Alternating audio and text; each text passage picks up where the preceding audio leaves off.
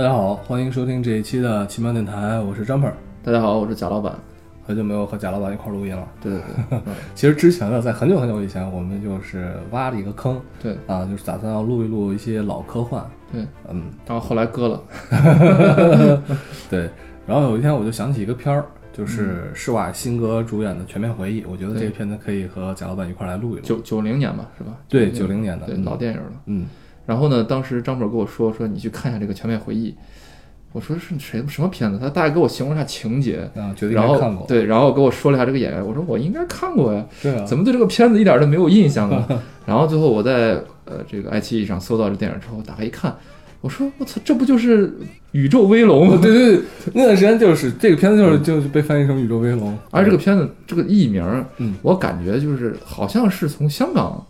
那儿有可能翻过来的有，可能。因为他们那边特别爱起什么威龙、铁甲威龙，对，天啊，下有宇宙战警？对对对，宇宙威龙，就那一阵儿，在我小很小很小很小的时候，当时还是这个录像带时代和最开始的 VCD 的时代，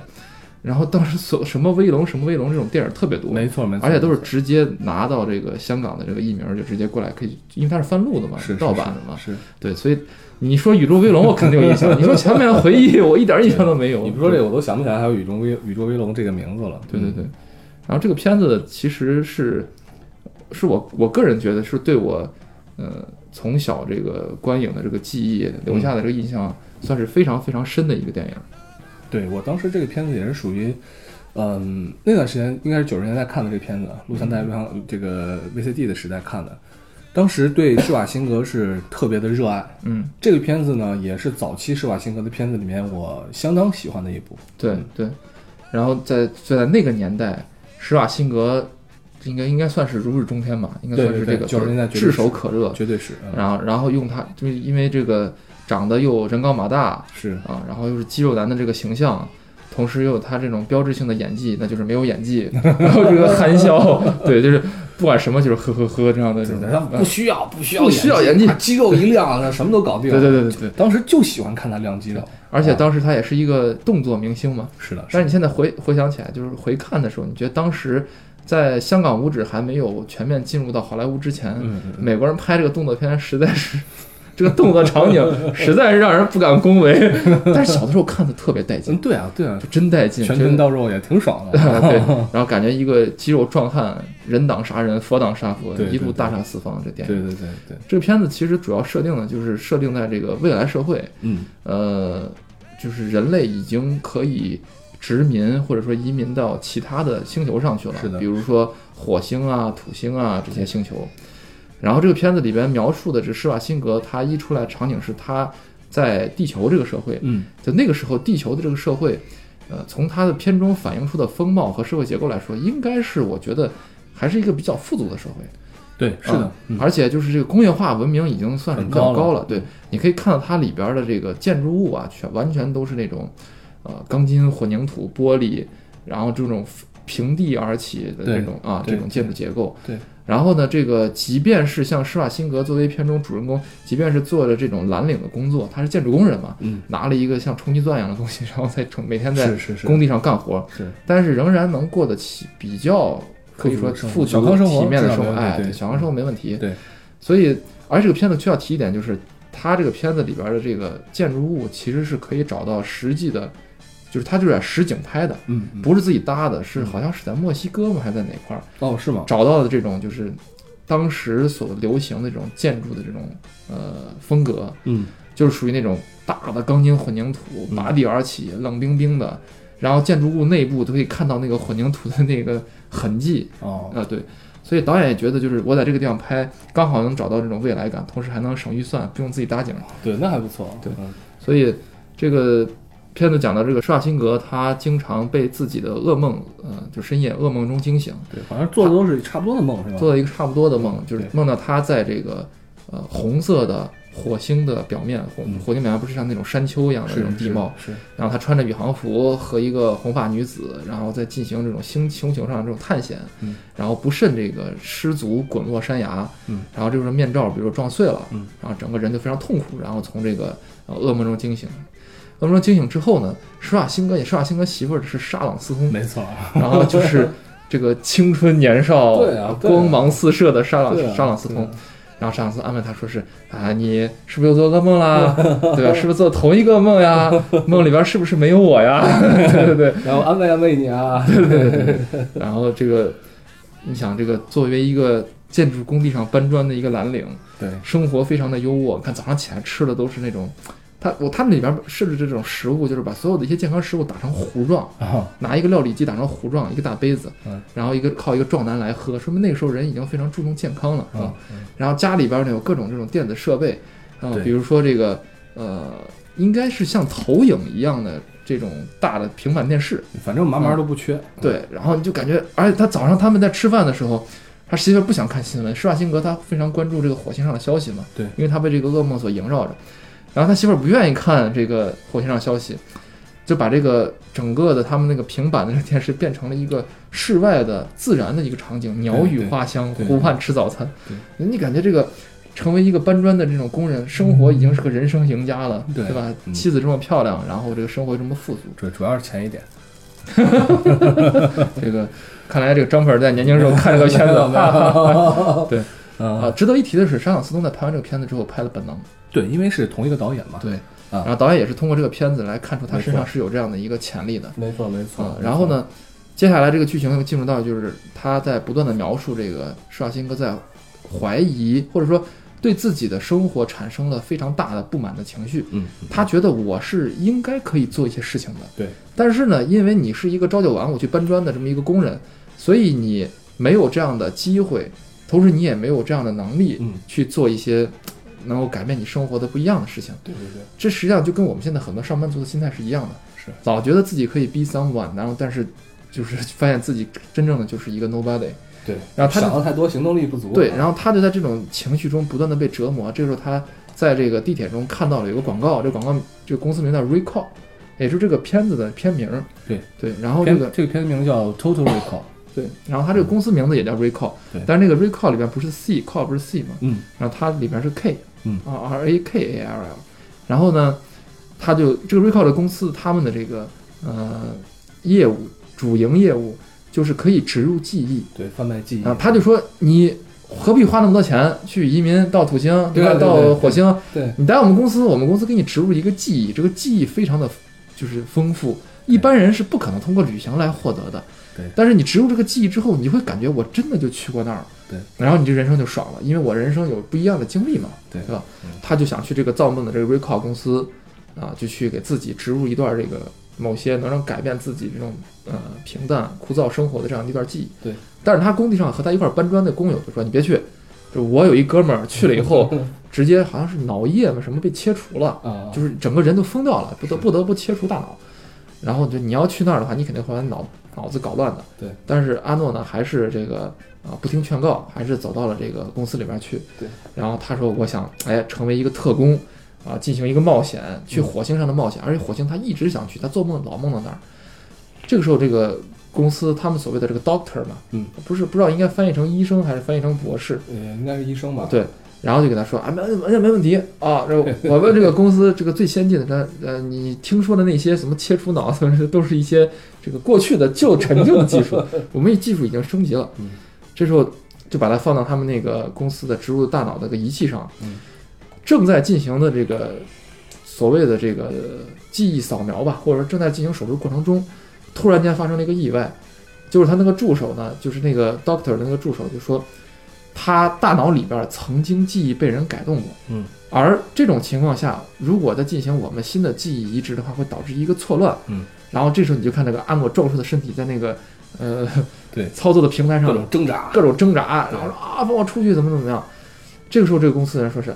一看一即将面临一个医疗事故嘛，对，然后就想办法说把他的今天来到我们 Recall 公司的这段记忆擦除，嗯，就是让他不知道自己。已经来到这个 Recall 公司了，造梦公司了，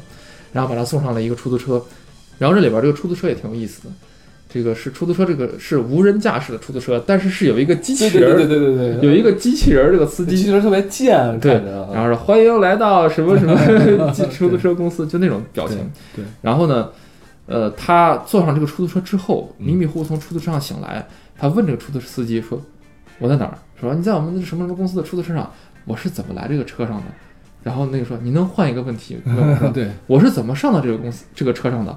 然后那个机器人出租车司机告诉他，门开了你就上来了，就特别具有禅意的一个回答，然后把他送送回家了。他在回家路上，然后碰到他那个工友了。嗯，那工友说是，哎，你安娜，你去是不是去那个公司做这个实验了？他说我没有啊。然后因为他把这去 recall 公司的是记忆已经擦擦除了，对。然后他跟我说，你千万不要去，什么过来我跟你聊一聊，什么把他弄到一边儿。突然发现他的工友拿着枪对着他，嗯，旁边有好多这个不明身份的人把他架走了。对但是阿诺又施展了自己这个壮硕的 身材和拙劣的这个动作，然后一拳一拳的把这些人都打倒之后，然后把工友也干掉了。这个时候他已经浑身是血了嘛，当然是别人的血，他自己没受伤。但回到家了，回到家发现自己的这个沙朗斯通这个妻子正在做健美操，嗯，就是跟一个应该是全息投影的这种东西在做健美操。对对对，然后这时候阿诺就说啊不行，我杀人了啊！嗯这个我的工友突然间就这个感觉都是要要害我。对，上司说你把你的这个事情从头到尾的告诉我到底是怎么回事儿。嗯，然后他告诉他怎么回事儿，他说你去这个 Recall 公司了吗？然后你真的去了吗？你把去的这个告诉他说我没去啊，因为他已经完全忘了吧。对我不知道他为什么他们要对我动手。正在他去自己的这个啊、洗手间里去洗这个身上的血迹的手上的血迹的时候，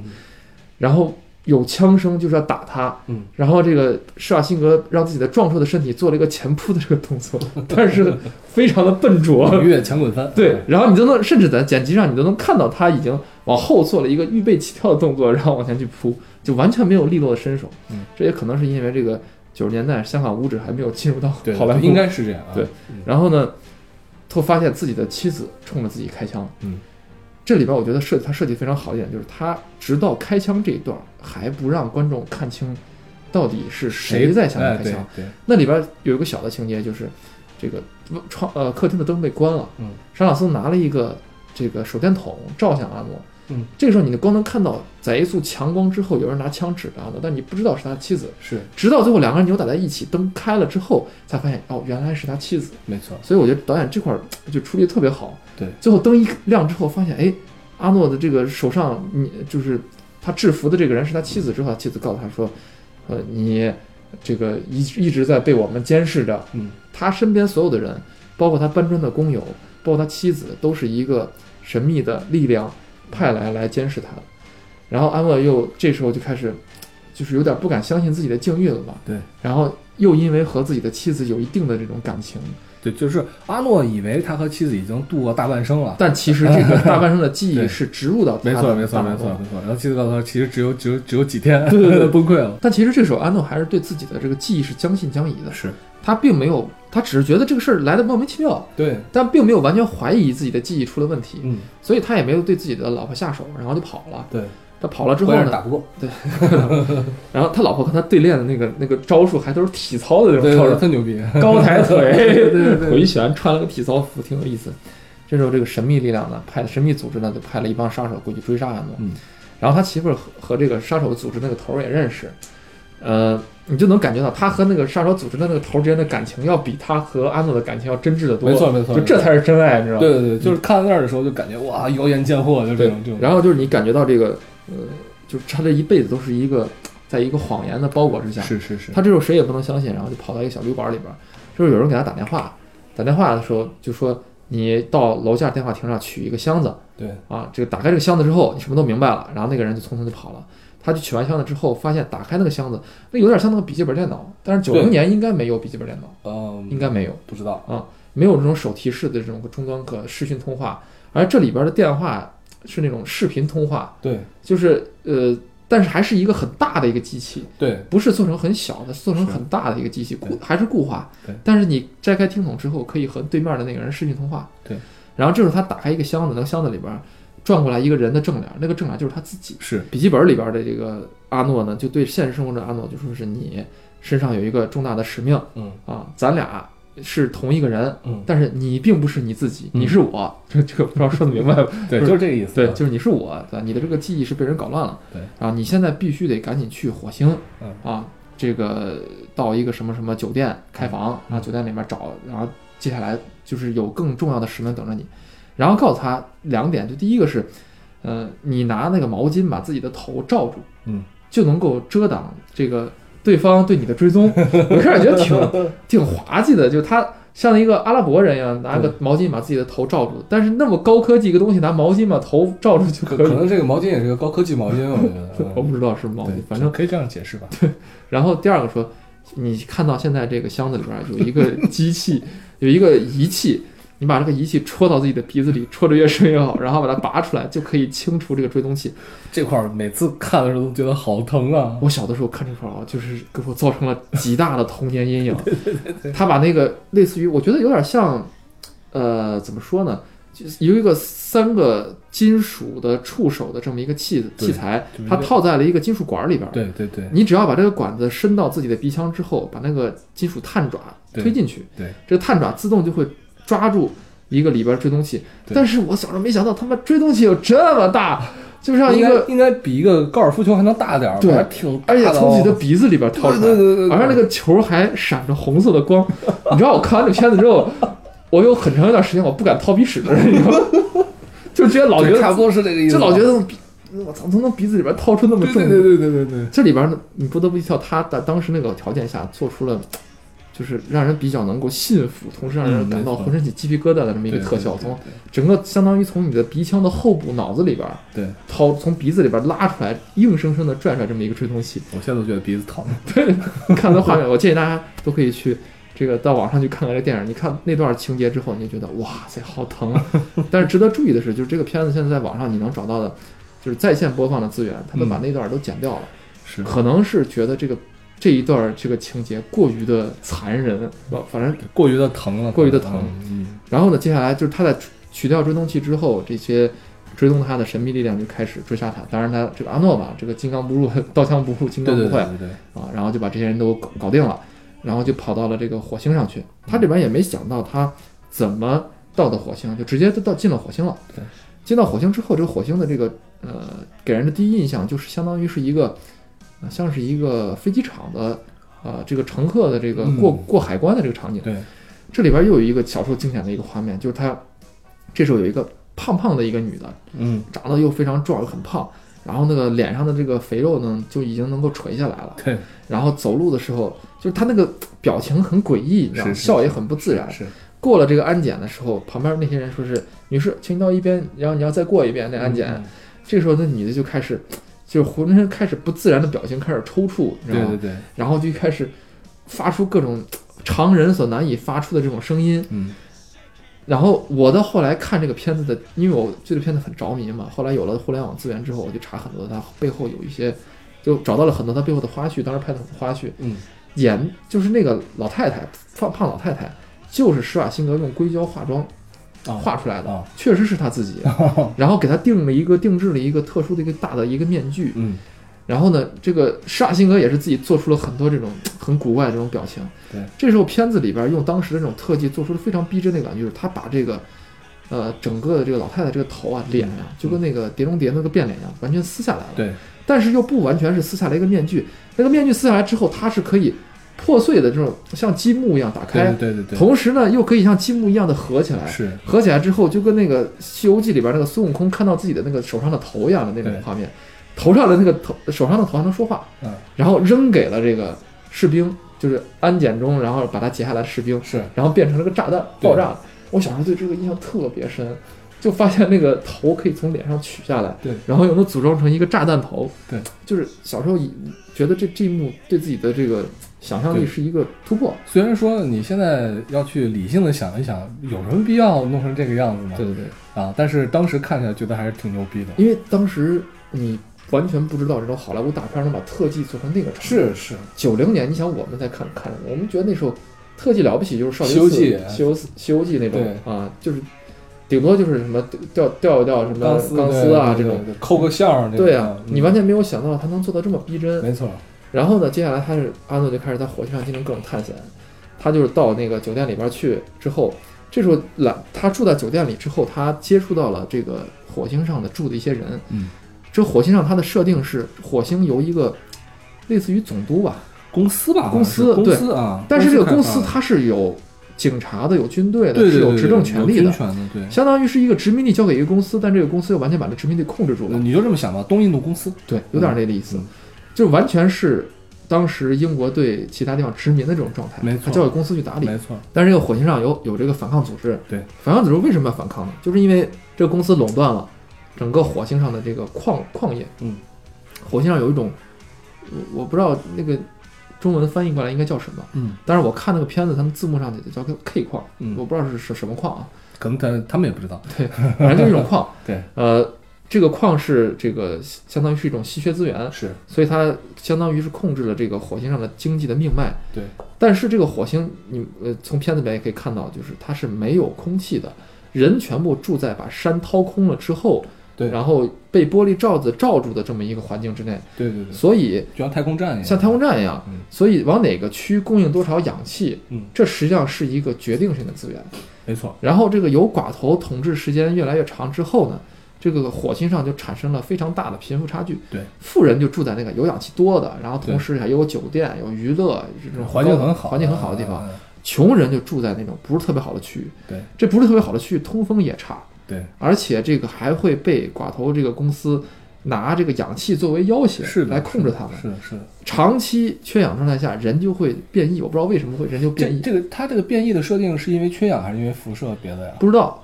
啊，不知道是反正总之可能是也是因为暴露在那个矿之下，对对对，然后产生了一些变异。就是这些穷人好多都是变异人，对，啊穷人好多变异人，有各种，比如眼睛凸出来呀，脸上辐射的跟那个加热了之后的南瓜一样的那种。对对对，然后还有哎这不是最牛逼的，对，最牛逼的，来张总来说下来来来，你来事你来你来你来来你来来，哎最牛逼的就是贾老板当时一直念念不忘的长了三个乳房的一个妓女，哎，没有啊，我对这个完全没有印象。来，在你的幼河拆桥，在你的幼小心目中，三个乳房对对你 造成了很大的视觉冲击力。对对嗯，然后就是它那个贫民区设计有点像是那种，就是所谓的某些国外的那种贫民窟，街边有站街的妓女，是然后有一些这个黑的酒吧，酒吧里边互相之间又很乱，对然后各种派系，然后街街头经常爆发这种枪战，是。然后这个出租车司机都已经见怪不怪，说是啊这在我们这儿很常见，很淡定的开着出租车就走了。对，嗯，然后这里边引入到一个人物，就是出租车司机，咱们是会会讲到。嗯，啊，他们这个施瓦辛格在这个火星上转了一圈之后，他发现这个火星上有一些人是认识他的，但他已经完全不认识那些人了。对，实际上说明是他自己越来越确定自己的记忆曾经被篡改过，是的，因为他按照自己的固有记忆，他是从来没有来过火星的。嗯嗯嗯，但是呢，火星上这些人这些人又认识他，嗯，所以他对自己产生了一定的怀疑。嗯，他回到酒店之后，这时候有一个像长得挺胖的一个像科学家一样的人过来，这个时候这剧情又产生了翻转。对，这科学家说：“哎，你好，我是这个 Recall 公司的这个老总，对嗯，这个算是科学家吧，嗯首席科学家。我过来的目的就是要告诉你，你现在从你从地球上逃离之后的记忆，全部都是在梦中。对，你现在仍然就你的真身仍然躺在我们 Recall 公司的这个机器上，机器上，对，只不过因为你个人非常抗拒接受这个事实，所以你产生了精神错乱。他们之所以让我派我进入到你的梦中来，对。就是为了告诉你，你要接受这是一个梦的现实，然后你就能醒过来。对，不然的话，你就会永远被困在自己的梦境中。对，特别有道理，对，特有道理啊！啊，而且因为前面他确实对自己这个到底是真的还是假的这段记忆是若即若离，是将信将疑的。是。这个时候他媳妇儿也进来了，就上了对斯通里了媳妇儿进来，就非常无辜，说啊，亲爱的 dog，他名名字叫叫 dog，呃道格拉斯好像是啊，呃，对，亲爱的，你你，呃，你要听他的话，对吧？我他们把我派进来，就是为了劝你接受这个事实，跟我走吧。对，你只要吃下这一丸药，有点那个，就是黑客帝国里边那个，你是吃这个蓝药还是吃这个黄黄药丸？只要你吃这个药，你能回到现实中。然后这时这时候这个阿诺就傻了，就不知道该怎么办了。嗯最后他看到了一个小的细节，就因为他要他要把那个 dog 打死，dog 说没事，你打死我没关系，对对对你，打死我，我顶多就是从这个真实社会中的这个躺椅上、这个座椅上醒来嘛，对，没关系。阿诺突然看到一点，就是这个人在流流汗，因为你想，这如果这人完全一点都不紧张，而且是个虚拟的这个状态走到你的梦中的，他是不会流汗的。对，他流汗了啊，砰一枪把人就干掉了。对，我觉得这点设计的还是挺牛逼的。就是这块儿，我觉得我要是阿诺的话，我肯定会在第一时间开枪的嘛，因为你说没关系，我就算没有看到你流汗，那就没有关系嘛，把你打死，然后你再来一趟嘛。都 是所以说这个，我觉得这一番儿其实是就导演或者编剧刻意用来迷惑观众，是。让你更加怀疑自己，对。但是在怀疑的那一瞬间，有主角主视角看到这人脸上滴了一阵汗，你觉得主角还是牛牛逼！而且 而且当时当时这个施瓦辛格经常会用那种那种就是眼神，就特别一下眼神变得特别犀利的那种，好像就是我已经洞穿了你的阴谋 这种感觉。而那个就是你那个眼神，就经常会用在各种烂俗的桥段，比如说配的音就是当当，就是这种音乐，然后配上一个凌厉的眼神，就突然他洞悉了真相。对对对对，在那个什么里面也有，在那个就是这种眼神，施瓦辛格用过好多次。对，呃，印象还比较深的就是九四年拍的那个《真实谎言》，对对《真实谎言》里面也 也是这样啊。所以说，也从另外一个侧面证明他确实演技不行，我觉得有进步，就可以这称为壮汉瞪，对 就是一个壮汉突然瞪一下眼睛，这就是他演技的一个极限，瞪壮汉瞪。然后呢，这个时候这个追杀他那些神秘的组织，神秘组织的设设立是一个那个杀手的头儿是一个这个秃顶的一个男的，对，我觉得长得挺像那个美国队长里边的那个红骷髅的那个长相，哦，就那那个颧骨有点高嘛，面部那表情，对，然后就就是也一路杀来追杀他，对，然后他这个沙朗斯通演他媳妇儿，然后也和他进行一番打斗之后，又追他到电梯里边。儿，对，这时候他和他自己在这个火星上的某个俱乐部脱衣舞俱乐部认识了一个女的，嗯。那个女的就是他梦中的那个红发女子，是是是。和，他一块儿跑了，然后最后把那个呃沙朗斯通他的假媳妇儿也干倒了，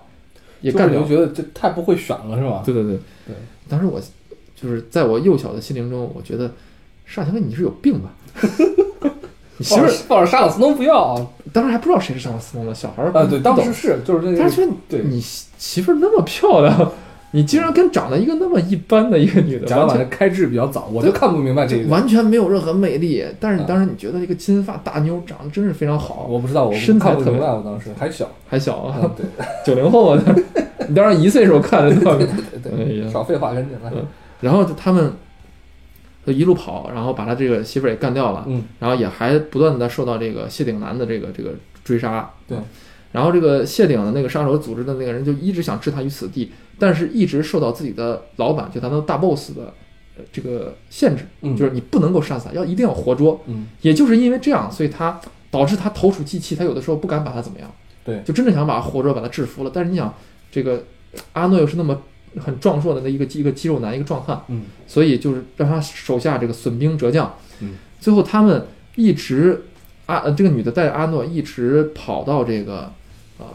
当地的反抗组织的这个老老巢里边儿，嗯，反抗组织是在地下的这个矿洞里边儿，非常深像迷宫一样的矿洞的深处，嗯，他和当时带着他逛贫民窟的那个出租车司机，对。一块儿跑到了这个反抗组织的老巢里边儿去，然后见到了反抗组织的头，反抗组织的头头目是个男的，一个小伙儿，当时想着小伙儿好像看的也不是很牛逼嘛，是啊，是啊然后小伙把安乐带到这个房间里，说是我们老大想见你。哎，嗯发现老大另有其人对。这时候那人开始脱衣服，这玩意儿太牛逼了我，当时想，太牛逼了他。妈脱衣服干啥？你想干嘛？对，然后他脱衣服一看，在反抗组织的那个小伙头领的小伙的肚子上长了一个，就像那个忍者神龟一样。忍者忍者神龟里边有一个那个叫什么 longer，Longer，对，啊忍者神龟老那个里边的大反派是个 Longer，就长在肚子里边像脑子一样的一个怪大。肉球，对。但是在这里边，在真的在真人的肚子上长，我不知道他怎么化妆的，嗯，他可能是用了一些什么人偶呀、或者什么之类，的，可能是，但是那种定格拍摄一类的。啊但是那种特效化妆就就极其真，是的，是的，就让你感到这个人肚子上长了一滩烂肉，在烂肉里边伸出来的一个怪物，那个怪物还能说话，还有一个像婴儿一样那个小手，手，对小手，然后你让人感觉到那个婴儿手是极可怕的一个东西。是是是是是，就布满了血管那种。啊然后这这个东西，这个你姑且称它为人吧，就先知，先知啊智者先知啊，啊，这个烂肉先知呢，然后 我可以这么称呼对？这个烂肉先知用通灵的这种神乎神道的这种办法，然后告诉了阿诺啊，说这个在火星上有这个火星在人类到来之前有火星的先人，嗯他们留下来的一个遗迹，嗯，这个遗迹是火星人的宝藏，就是在火星的地心深处，火星不能叫地心，火星深处啊，然后有一个什么类似于这种，呃，我感我感觉就类似于像干冰一样的这种物质反正就是就是什么仪器可以造氧气呗。啊，嗯只你只需要到这个火星人的这个遗迹中去启动这个装置，这个装置呢，它是这种烧烧的非常炙热的这种，应该叫什么金属棒或者之类的，嗯它可以伸到地心深处，融化了这样的矿物质之后，这个矿物质会释放出大量的氧气，对，然后这样的话，火星上就有氧气了，人民生活安居乐业了。其实你可以看到这里边划分阶层，就是按照氧气掌管的多少来划分的。你释放了火星先人的遗迹之后，释放大量氧气，相当于什么？打破阶级，对，均贫对，均贫富，啊，用老祖宗留给我们的遗产，然后打破垄断，就是这实际上有一个有点这种政治的隐喻在里边。对，总之，最后这阿诺就和反派进行了这个一系列这个战战斗之后，然后不幸被俘，不幸被俘，见到了这个最终大 boss。嗯，大 boss 见他之后说：“啊，老兄，你回来了。啊，对这块儿之前的那个出租车司机叛变了，呃对出租车司机叛变他本来就是卧底，”对他本来就卧底，他口头禅就是“我还有五个孩子要养”。对，然后安诺他后来说了一句：“我还有四个孩子要养，对不起，我背叛你。”然后安诺说：“你不是有五个孩子吗？”哈哈，你识破我了，但其实我是什么什么？对所以他暴露出了这个呃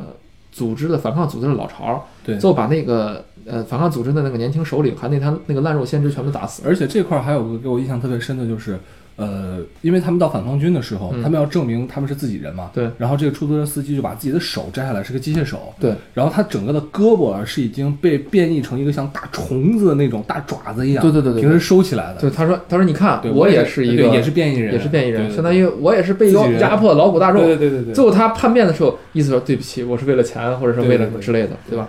然后这个大 boss 见了安诺之后说啊，你回来了，什么？哎，感觉好像又认识他。这时候剧情又有一个反转，大 boss 给他看了段录像，这个录像里就是他自己，然后他就说，如果你现在看到了这段画面的话，说明你已经打入到敌人内部了，对，成功了。啊，对，成功了。对。其实我是这个，呃，怎么说，就是这个寡这个垄断公司的这个高层。高层，我是一个最牛逼的特工，我是为了打入他们内部。但是打入他们内部之后，很难获得他们的信任，怎么办呢？对，我想到了一个双重洗自己的记忆的办法，嗯。就是让我被这个组织追杀。对，所以这也能理解为什么大 boss 一直在给那个他的手下的那个谢顶的那个杀手的头头领说不，能杀他，不能杀他，要抓活的。是是是，就是说，他一方面是诱饵，要他进入到反抗军内部；另外一方面，这个人是自愿让自己对。洗掉这个记忆，不能真杀了，对，不能真杀，他自愿成为一个小白鼠的。是。然后这个时候，这个反抗军首领说着：“你放心啊，这个现在反抗军这个烂肉先生也被我打死了，对吧？对。然后现在你进入到坐上我们这个座椅，洗掉你这个这个记忆，恢复你原来的这个记忆，对对对你就咱们又能再在一块儿喝一杯，又能是成为老朋友了。这个时候，阿诺坐在这个呃对他做进行这个记忆清除这个手术的这个座椅上，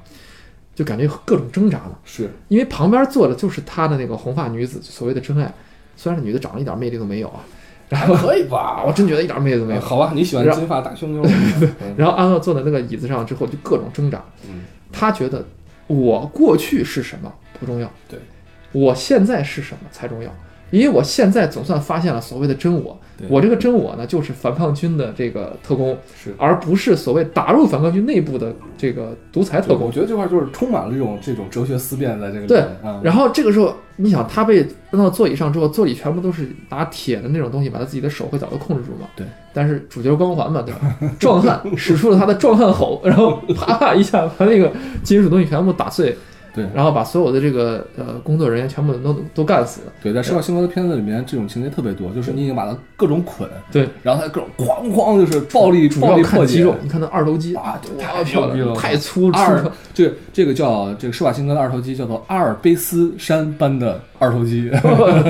然后啪把这些东西全部都挣脱之后，然后救掉了自己的媳妇，呃，救掉了自己的真爱，然后把那些工作人员全部都杀死，然后逃出升天，嗯然后逐一步一步的把那些追杀他的那些特工也完全都干死了。对，干死之后，最后到了这个火星人的遗迹上，然后最后这个大 boss 过来了。大 boss 感觉手下也没多少人，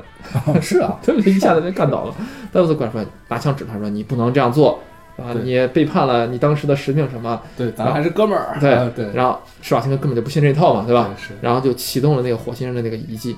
然后那个火星人遗迹最后释放出了大量的氧气，从火从火星上的那种废弃的像火山一样的山脉上喷发出来。对这块儿好像是他们先把那个就是这个这个这个建筑的玻璃打碎了还是怎么样，然后都被吸出去了，对对吧？它这里边有一个设置一个梗，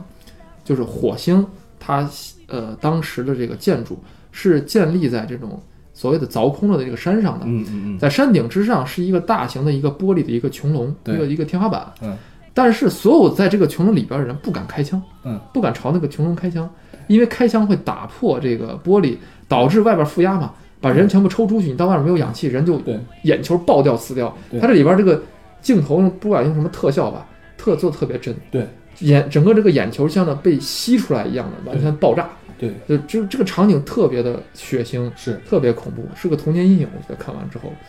那个我记不太清了，最后那个 boss 就是那个嗯坏人老大，他死了，他他是不是就那样爆就爆爆眼球死了，爆掉死的？他最后和阿诺呃这个在争执的过程中，然后枪把那个穹窿打破了嘛，然后两人被吸走了。嗯，我当时就不明白，我说你的科技都能够到火星上去飞行了，为什么不弄个防弹呢？然后那个玻璃一枪一打，就感觉特别薄，对就一下子碎掉了。对对然后这里边最后就是相当于就是阿诺抱得美人归，对然后打破了这个呃寡头垄垄垄断组织。嗯啊，然后这个火星迎来了新的黎明，嗯形成了自己的大气层，因为它有云了嘛，最后天上有云了嘛。对，这里边也觉得不太合适。你想它，如果它是氧气喷发出来的话，嗯没有大气层，它们氧气会散失的，嗯，就散掉的。你应该有大形成大气层，应该需要什么？实际上火星是有大气层的，嗯，但是火星上大气层大概就是呃这个它的气压很低，对，它气压的大概是地球的百分之一，所以人人在里面是会暴躁，这没问题。对，呃，然后氧气喷出来，我觉得问题是，它怎么可能在那么短的时间内，因为它已经濒死了，对，它怎么可能在那么短的时间内，一个星球的大气这么大的容积，怎么可能一下就填满？只能是说这个火星先辈的科技够牛逼。对对对对对对对对 然后这个片子我觉得最精彩，最最精彩，大家一定要坚持看到最后。最精彩的时候，那个女的给他说了一句说：“啊，这一切都像梦一样。”嗯然后这个啊施瓦辛格突然对他女的说：“我现在有个很可怕的想法，如果这一切都是梦，该怎么办呢？”嗯然后那女的说是：“那你就在梦里边亲我吧。嗯”就两个人在新的火星大气层之下，在太阳光照射之下，在夕阳的余晖之中，两个人亲吻结束了。对，就会突然觉得，我操，这万一要是个梦了？这万一要是一个阿诺施瓦辛格躺在真正在地球上那个造梦公司 Recall 公司的那个梦，这一切都是假的，嗯，那不他妈就白瞎了？就看这么多，投入这么多情绪，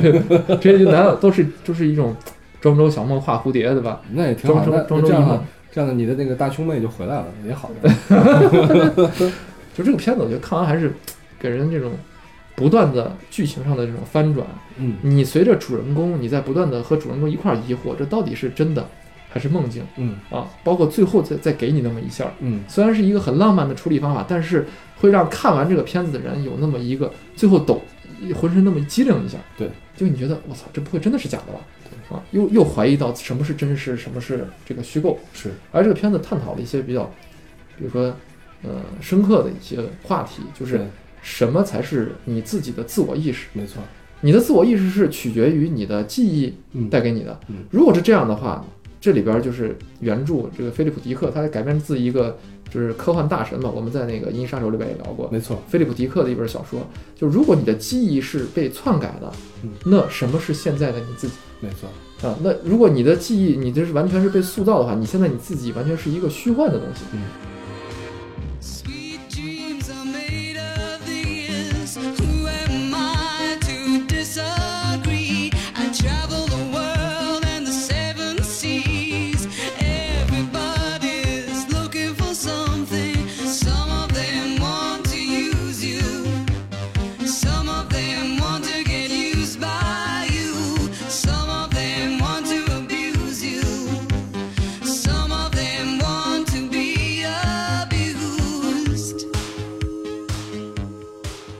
所以说，如果把旧的记忆删除了，然后把新的记忆植入进来了，嗯那现在产生的所谓的你的这个新的自我意识，是不是就是对过去的自己的一个背叛？嗯而且这里边还挺有好玩的一个意象，就是他经常有那种阿诺自己和自己的这种对话。对。但是呢，他对话的时候，在呃那个手提箱里边，就类似于像笔记本电脑屏幕里边的那个阿诺是西装革履的，对，看的就是成功人士。嗯然后在镜头这边的阿诺就是一个蓝领，穿个夹克，有的时候还拿毛巾裹个头什么的。对对对。所以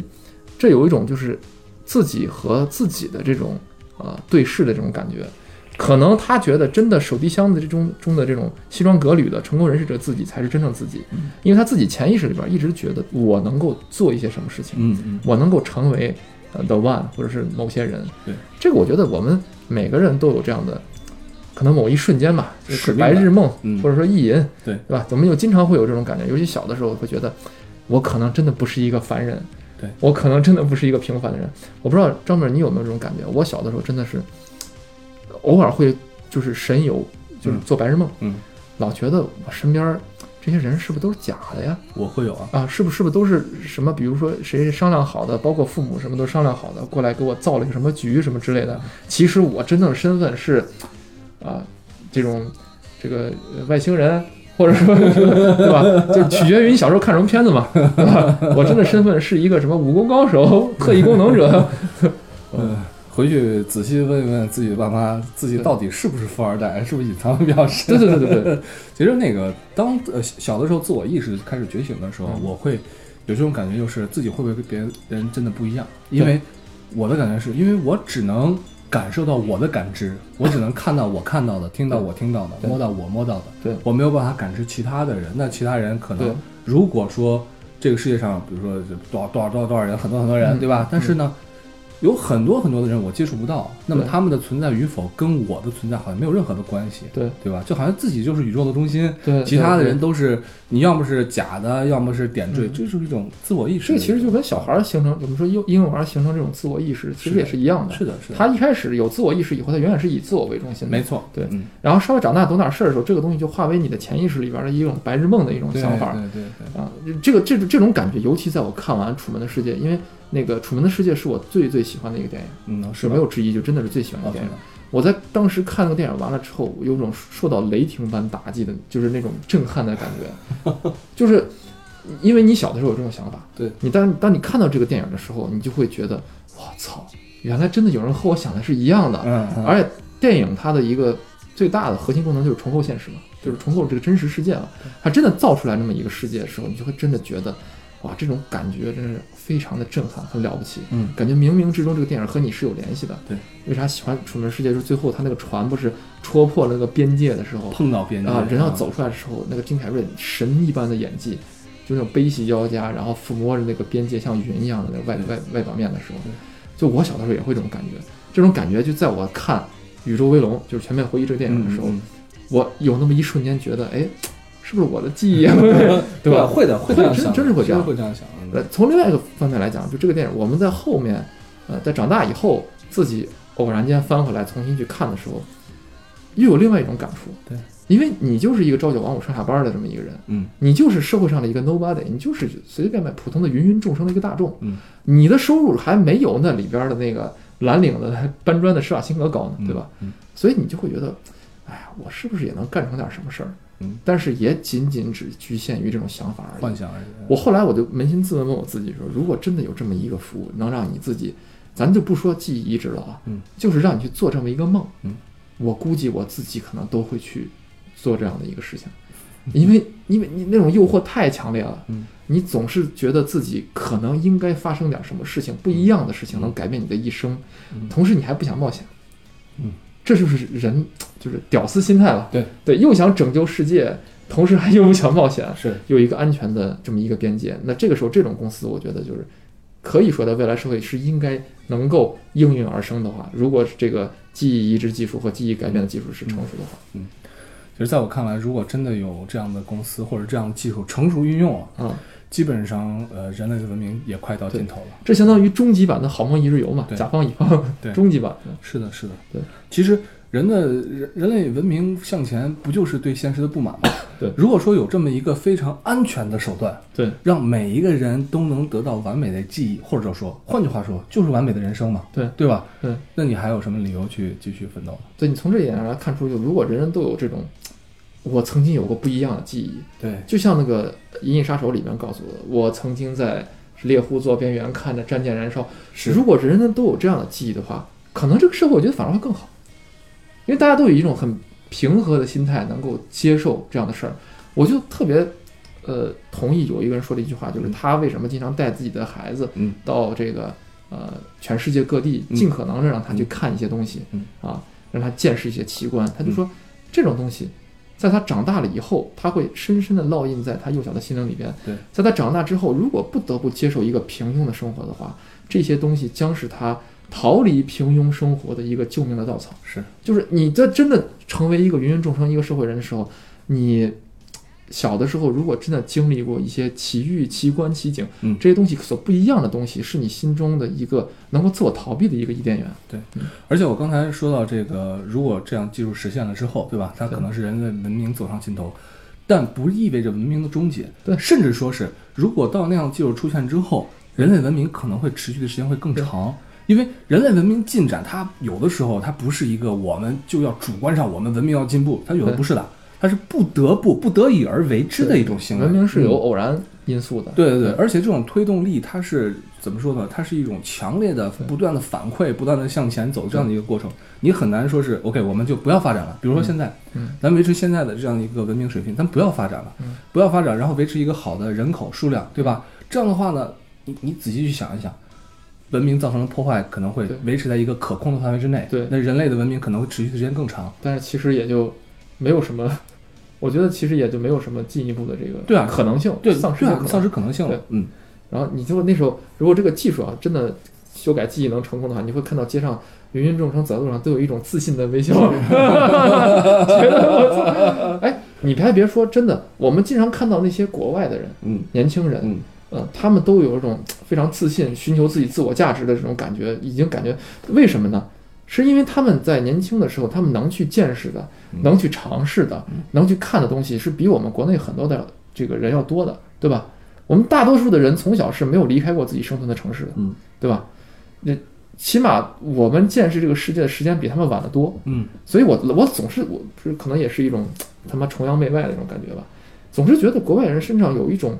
自信感，嗯。这种自信感是呃无法通过你后天习得的，或者说无法通过你成年以后去、嗯去去去改变的。嗯他们是在自己很小的时候就已经能够带来这种自信感的。我觉得可能也是一种个人经历塑造的自我是有关系的，我觉得这种自信跟自立是息息相关的。息息相关的。在中国，尤其是现在的社会，孩子的成长过程中被保护的、被束缚的太多了。对就是这样的保护，一方面是对你身体上的保护，嗯啊，对你的这种呃这个生存上的一种保护；嗯另外一方面呢，实际上是对你精神上的一种束缚，嗯因为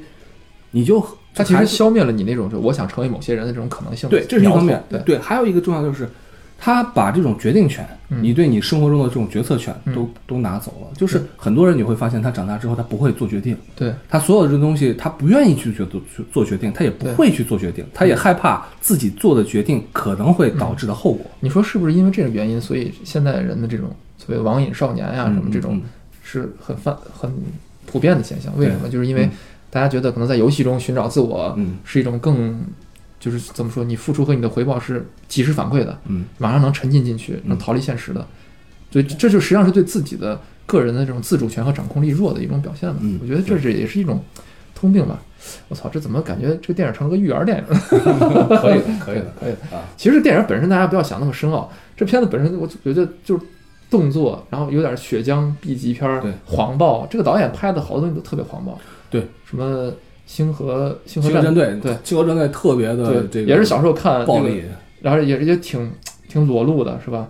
对，那自然的裸露，自然的裸露，对对对对对对对，星河战队我觉得回头也可以录一期啊，我们改天也可以录一期，对嗯，那个片子也挺好的。还有这导演拍过这个《机械战警》的，对，就铁铁甲威龙，铁甲威龙，对，你说威龙想起来，对改天我们也可以录一下。对，就这个导演拍的这片子都是那种，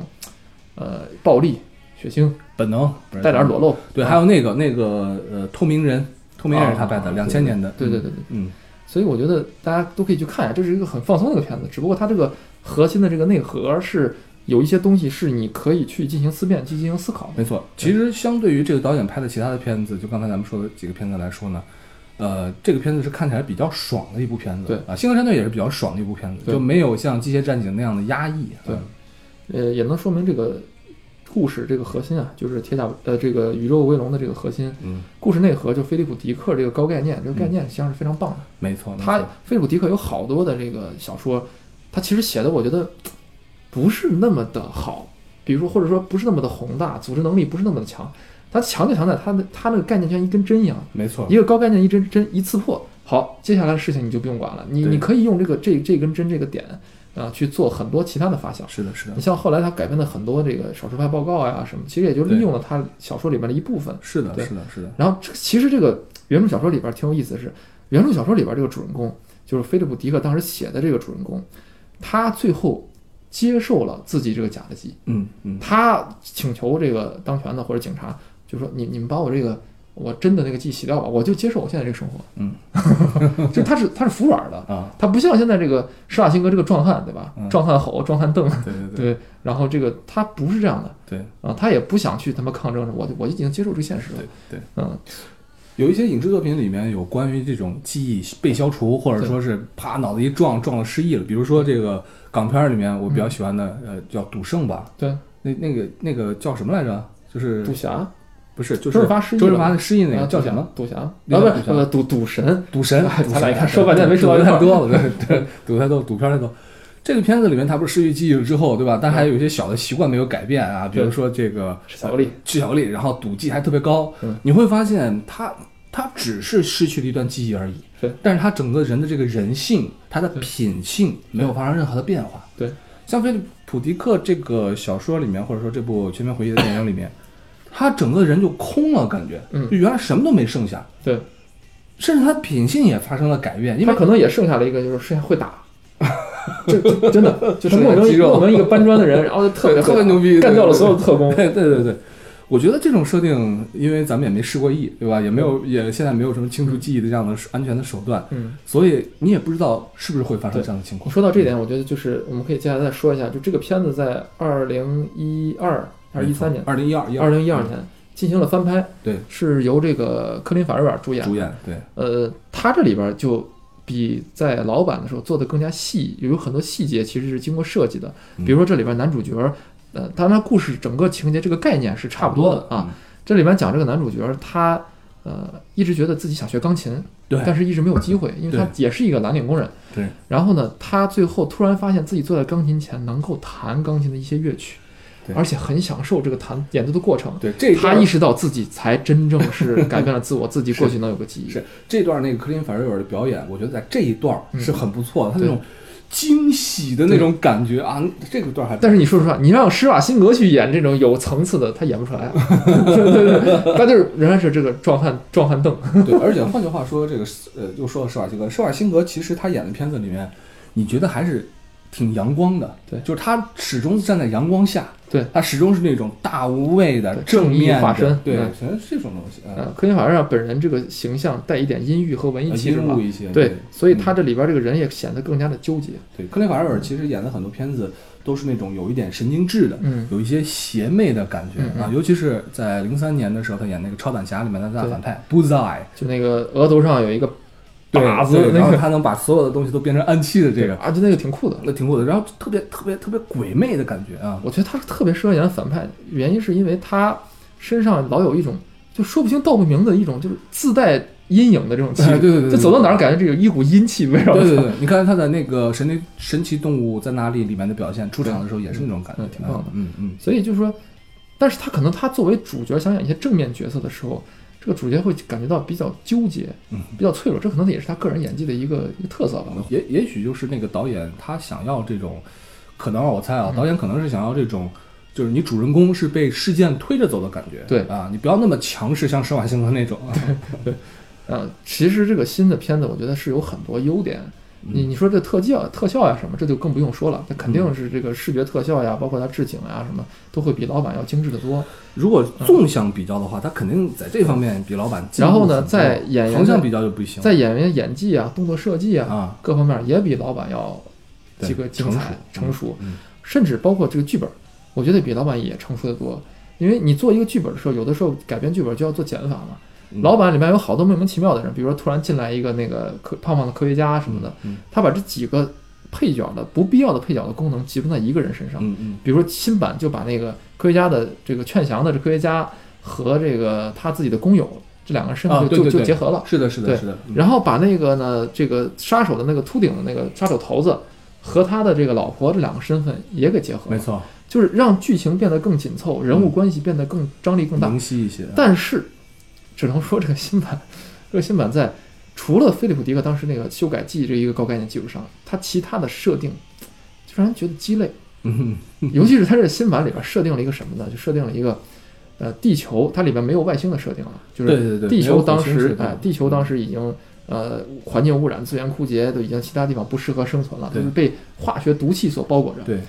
这个时候呢，人类唯一是宜居宜居的两个地方，一个是这个英国嗯那个位置，嗯一个是澳大利亚。嗯澳大利亚是贫民区，对啊，英国就是这个所谓的富人区。对，这个其实有点这种暗讽，就是英国当时不是殖民澳大利亚的时候，嗯澳大利亚就是一帮犯人去开拓的这样一嗯个领土，嗯所以那个地方你就可以看到，它虽然是澳大利亚，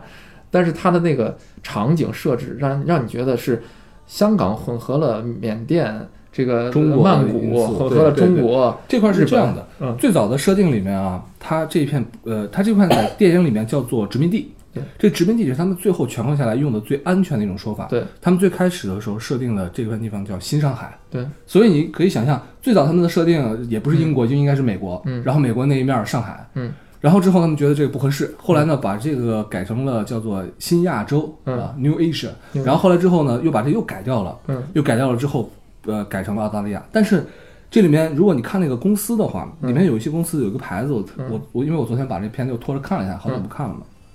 有一个牌子上面写的是什么什么什么亚洲分公司，这样写的。哦。啊，所以里面好多的设定还可能还是保持初初始的这种设定，包括里面的大量的中国中文中文，主要我看到是对吧？什么中国的烤鸭然后有烤鸭，有呃烧鸭，它里面烧烧鸭烧鸭哦对什么什么公司，还有什么什么甜品，没错没错没错，反正是那种香港的那种霓虹广告的那种。对对对，它整个风格设计也特特别像那种就是那种霓虹美学加上那种赛博朋克。对那它其实它整整个这设定我们可以称为，比如说所谓的反乌托邦或者敌托邦吧，对对，嗯。这个菲利普迪克他也是赛博朋克的一个就是启发者。对开发者、启发者吧，这么说，先先驱。嗯。但是你看，像老版的九零年的《全面回忆》，这种赛博朋克的感觉就要弱一些。它那里边设计的这个呃火星就是一片红土。对。啊，在火星里边，大家生活在一个投鼠忌器的玻璃罩子底下。对对对，啊，我觉得它整个对于世界观的这种设定，呃，有一定特色，但是没有那么精细。对对，但是新版你包括它逃亡的过程啊什么，反映出了很多的这种呃生活的状态、社会的形态对，啊，包括外观是城市外观是什么样子。嗯这里边它有一个核心设定，就是这个从呃英国那个富人区到澳大利亚这个殖民地穷人区之间，他们的交通 是把整个地球打穿，打穿，对，叫天梯。是，然后从那边做一个东西向下走，从这边再做一个东西能向上，呜呜就从地底下冒出来了。对对对对我觉得这个设定，你当然觉得它是它是挺有意思的嗯啊，但是总是显得没有那么有必要。对，因为这个设定和火星的设定是不同的。火星的设定，因为它大气的问题，对，它这种问题就是对情节有着一个直接的推动作用。嗯嗯，然后新版的这里面的这种穿地的这样一个一个隧道设计，对情节其实没有什么推动作用，而且你就觉得且说不通。它从它从这个中间你挖透地心呀，那需要多么大的这个工程量？你有那个工程量，你自己造点那个大型的运输机什么之类的不行吗？他就非要弄成一个，他觉得就是只能通只有通过这样，富人区和穷人区两个阶层之间才能连接。对，就跟那个北京折叠是有点像。嗯，有一点对啊，就俩通过这样一个核心的一个东西器材嗯啊、或者一个科技进行连接，对最后他们呃怎么说反抗嗯或者说这个抵抗暴政的一个呃核心的标志就是这个天梯被主人公给搞搞毁了对啊，搞搞塌了，对，就是等于殖民地你就相当于是呃怎么说自己人决定自己的命运嘛，独立了。问题是。人家都能把地球打通了，你把天体毁了，人家派过一一帮子飞机是把你就灭了。而且相对于老板来讲，老板的这个动机来说哈，当当然老板的有些细节动机是有问题的，也不经琢磨，哎对。但是它总体上来讲，他的动机很直接，就是为了干掉反抗军的头目，干掉反抗军。嗯但是这个新版不是，这个新版感觉是他们要入侵澳大利亚，我不知道为什么，我看不太明白。而且他这个动机特别荒谬，就是就是新版的那个大 boss 那个野心家，就老白，呃，老白，对，就是老白演的。这这里边有特别好多的有名的演员，比如说像那个演追杀他老婆的，追杀他的那个老婆是那个叫呃贝金塞尔，是呃叫什么黑暗传说、黑夜传说。黑黑夜传说，啊对然后这个导演是她老公，对黑夜传说他俩，也是拍黑夜传说，然后两个人在一块儿结婚的。。然后你就在里边发现这个女反派，就反派啊特别酷，对，然后而而且就是会打 会跑酷，然后是这个长得也特别漂亮，各种牛逼各种牛逼，英姿飒爽。对然后这个女一号同时又是一个失去魅力的人，我的天呐！我觉得他每次为什么选角把这个反派，而且他这里边把那个呃老板里边的那个杀手头子的角色去掉了嘛，嗯，嗯就系于女一号身上了。这女一号呃呃反派女一号身上。然后这个反派的这女的呢，她等于是一直活到最后，比老白活的时间、大 boss 活的时间都长。对对对。然后老白在里边还有动作戏，对，而且这里面还有特别奇怪的就是，我感觉啊，这里面他老婆追杀他的动机，因为大 boss 给他的命令是要活的，对，但是他老婆私私下下的命令是干掉他，对，是嫉妒，你发现没有？是嫉妒他，对觉得哇，你凭什么是一个最牛逼的杀手？其实这里边有特工，我应该比你更牛逼。所以说这里边那好多婚姻梗，谁追杀你说我老婆，对对对然后那种 什么干掉他什么之类的那种有点那种史密斯夫妇里边互相之间夫妻之间矛盾拿枪打没错没错的关系没错没错，挺有意思的。但这片新片子就我们刚才说的天梯的这个设定，就完全是没必要的。嗯，最后整个这个奇观就天梯坍塌了，我觉得也嗯没什么，就是很拖沓。对。啊，而且最后这个野心家，他的目的就是为了争取民众的支持，嗯。获取更多的经费，制造机器很多机械的战警，对，然后来入侵澳大利亚，这完全就没有必要嘛，是啊，对吧？你搞得这么大，你就是为了造更多机器人过来入侵澳大利亚，你完全可以用自己的办法，澳大利亚就吞并了或者什么怎么殖民了都行。而且而且你想，你比如说他是一个东印度公司的老总，嗯那他就是想办法从这个殖民地来挣钱嘛。对啊，你想，东印度公司都没有说我去直接来统治印度，对统治没必要东南亚，没必要对啊，我没有必要啊。我在你这儿挣钱奴役人民，我为什么真的对啊把要烂摊子接过是来？啊是啊，所以就说不通，说不啊。通，死的也死的莫名其妙。对对对对对对嗯对对，所以这种设定就不如老版的说是我要把给我捣乱的反抗军干掉这么直接啊。还有一点就是因为这个高概念，大家已经知道了，就是你翻拍《Recall》全面回忆，嗯，那你肯定有这个记忆擦除、记忆就是重新自我认识这么一个梗嗯。是当这个主要的这个概念梗不在了的时候，你得需要有另外一个东西来吸引大家的这个眼球和注意力，对，而它这个东西又没有立起来嗯，这也就是翻拍的一个怎么说，呃，翻拍电影的一个风险。嗯不是所有人都跟维伦纽瓦一样拍那个呃《银翼杀手》，不是所有人都是他，因为他的聪明之处在于他保留了一些核心设定，但是呃呃很多的老板的这种所谓的这种进化，我说不用就不用了，对我有自己的一套东西，而且这套东西能立得住。